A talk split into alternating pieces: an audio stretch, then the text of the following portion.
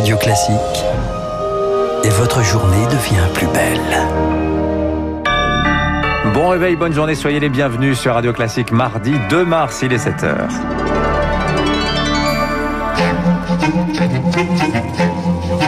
6h30, 7h30, la matinale de Radio Classique avec Dimitri Pavlenko. Et à la une ce matin, les soubresauts de la condamnation de Nicolas Sarkozy à trois ans de prison, dont un ferme. Et il va faire appel. On revient sur ce jugement inédit dans l'histoire de la cinquième pour un ancien chef de l'État. Le vaccin d'AstraZeneca bientôt disponible pour les 65-75 ans. Le gouvernement appuie sur l'accélérateur de la vaccination. Et puis un mentor derrière chaque jeune. C'est l'idée d'Emmanuel Macron pour les aider à trouver du travail. Pour certains, eh bien, ça a parfaitement fonctionné. Radio classique. À la une ce matin, Nicolas Sarkozy, il va faire appel. En sortant du prétoire, il n'a pas dit un mot. L'ancien président de la République condamné hier à trois ans de prison, dont un ferme pour corruption et trafic d'influence dans l'affaire dite des écoutes. Un président condamné à de la prison ferme, c'est une première dans l'histoire de la Ve République. Son avocat, maître Thierry Herzog et l'ancien magistrat Gilbert Azibert écopent de la même peine. Tous les trois vont donc faire appel, Stéphanie Collier. Pour la présidente du tribunal, Nicolas Sarkozy s'est servi de son statut d'ancien chef de l'État et de ses relations pour favoriser un magistrat ayant servi son intérêt personnel. Nicolas Sarkozy est donc coupable de corruption et de trafic d'influence. Selon la présidente du tribunal, un pacte de corruption a bien été conclu entre Thierry Herzog, Gilbert Azibert et Nicolas Sarkozy. Les faits sont d'autant plus graves, explique la magistrate, qu'ils ont été commis par un ancien président de la République.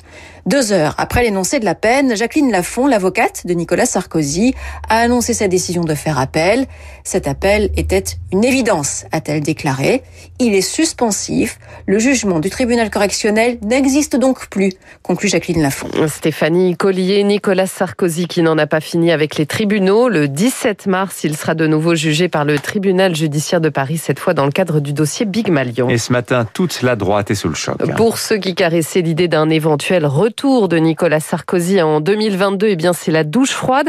Bruno Morel est politologue et maître de conférence à l'Université Paris de Panthéon-Assas. Ce qui est certain, c'est que cette condamnation à la prison ferme rend aujourd'hui toute perspective de retour à court terme et à moyen terme extrêmement compliquée la volonté de pousser Nicolas Sarkozy était l'un des plans de la direction du parti. Or, à ce stade-là, l'idée de, ne pas passer par la case primaire apparaît aujourd'hui beaucoup plus compliqué. Euh, toujours au chapitre judiciaire, l'ancien ministre Jean-Michel Baillet a lui été entendu hier soir par la brigade de protection des mineurs, audition dans le cadre d'accusations de viol sur mineurs de moins de 15 ans, des, faits prescrits que l'actuel patron de la dépêche de Midi conteste. Il se, serait, il se serait déroulé il y a 41 ans. L'enquête, elle progresse après la mort d'un adolescent de 15 ans à Bondy la semaine dernière, tué par balle dans une maison de quartier. Deux frères de 17 et 27 ans ont été mis en examen et placés en détention provisoire hier pour assassinat. Ils avaient été identifiés par des témoins. 7h04 à la une également ce matin, l'utilisation du vaccin d'AstraZeneca étendue. Les personnes âgées de 65 à 75 ans vont finalement pouvoir en bénéficier, ceux qui présentent des comorbidités. En tout cas, Olivier Véran l'a annoncé hier soir aux 20h de France 2, le ministre de la Santé, qui appuie sur l'accélérateur de la vaccination et lance un appel clair aux médecins généralistes, Charles Bonner. Oui, c'est à eux qui vont vacciner euh, les, euh, pardon, car ce sont les médecins généralistes qui vont vacciner cette tranche d'âge dans leur cabinet. Ah, si vous avez plus de 75 ans, il vous faudra toujours vous rendre dans les centres de vaccination pour recevoir le Pfizer ou le Moderna. Jusque-là, le vaccin AstraZeneca était réservé aux 50-64 ans présentant des comorbidités. Mais d'après une étude écossaise sur 400 000 personnes immunisées, eh bien, le niveau de protection est supérieur à 90%, y compris pour les personnes qui ont plus de 65 ans. Donc, cette ouverture à la vaccination va concerner plus de 2 millions et demi de personnes supplémentaires. Pourtant, la campagne chez les médecins généralistes n'est pas aussi efficace qu'attendu. Seulement 10% des doses mises à leur disposition ont été injectées la semaine dernière. C'est trop peu.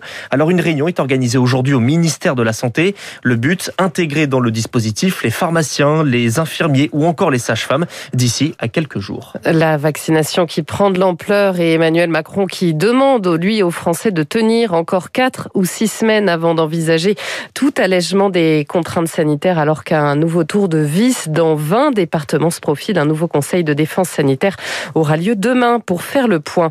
Le Covid qui a coûté aux enfants du monde un tiers de leur scolarité l'année dernière. 74 jours d'éducation de perdus d'après l'ONG Save the Children. Au pic de la pandémie, 91% des élèves du monde n'étaient pas scolarisés. En Afrique, la vaccination aussi gagne du terrain. Le Ghana et la Côte d'Ivoire sont devenus hier les premiers pays à vacciner grâce au dispositif COVAX destiné aux pays les plus pauvres. 4 millions de doses seront livrées aujourd'hui au Nigeria. Le Nigeria, où les 279 adolescentes enlevées vendredi euh, sont libres ce matin. Elles avaient été enlevées dans leur pensionnat du nord-ouest du pays. C'était la quatrième attaque d'école en moins de trois mois dans cette zone. Des groupes criminels y pratiquent les enlèvements contre rançon depuis plus de dix ans maintenant. À l'étranger, toujours un entretien qui promet d'être explosif. Emmanuel Macron a rendez-vous aujourd'hui par visioconférence avec le président turc Recep Tayyip Erdogan. Les deux hommes ne se sont pas parlé depuis septembre et leurs derniers échanges par médias interposés n'avaient rien d'amical. Le président turc allant jusqu'à s'interroger sur, je cite, la santé mentale d'Emmanuel Macron. Enfin, le chef de l'État s'est rendu hier à Stein, en Seine-Saint-Denis, pour promouvoir le mentorat. Le mentorat pour les plus jeunes, pour lui, c'est l'une des solutions pour les aider à s'insérer plus facilement sur le marché du travail. La preuve avec ce binôme interrogé par Victoire Fort. Dans l'anonymat de ses études en contrôle de gestion, Adèle reconnaît qu'il était un peu perdu quant à son avenir. Au début de master, j'avais vraiment aucune expérience professionnelle.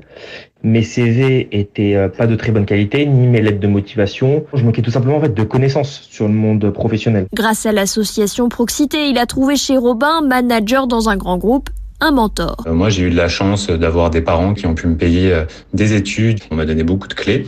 Les CV qu'on envoie, la manière dont on a de tourner euh, nos mails. On se rend compte quand on parle avec d'autres jeunes bah, que ce sont des choses qui tombent pas forcément sous le sens. Ensemble, ils ont d'abord rédigé un nouveau CV. Je pouvais aller directement au siège de son entreprise. Après, on pouvait faire des simulations d'entretien en face à face. En un an et demi de mentorat, Adèle a décroché deux stages dans des grandes entreprises. Il a étoffé son parcours, mobilisé un nouveau réseau grâce à cette relation. On se tutoie, on se parle de tout. C'est tout simplement un soutien psychologique, un soutien moral. Tout le monde y trouve son compte. Ça me permet de m'améliorer aussi, de me tenir au courant des nouvelles pratiques euh, d'entretien d'embauche, de ce qui se fait dans des grands groupes, ou dans ce qui se fait dans des startups. Autour d'Adèle d'envisager un jour d'être mentor à son tour la boucle sera bouclée. Voilà pour ces témoignages recueillis par Victoire Fort. Et puis lui part déjà à la retraite à seulement 36 ans. Joachim Noah, l'un des plus beaux palmarès du basket français, raccroche après 13 saisons passées en NBA.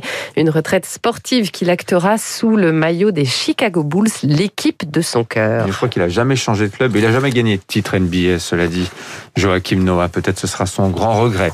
Merci Lucille Bréau. 7h08, vous revenez tout à l'heure à 8h. Dans un instant, le rappel des de l'économie. L'édito de François Vidal, on va parler du projet de passeport vert digital porté par l'Union européenne. Et puis dans la foulée, notre invité ce matin, Natacha Valla, la doyenne de l'école du management et de l'innovation à Sciences Po pour son livre.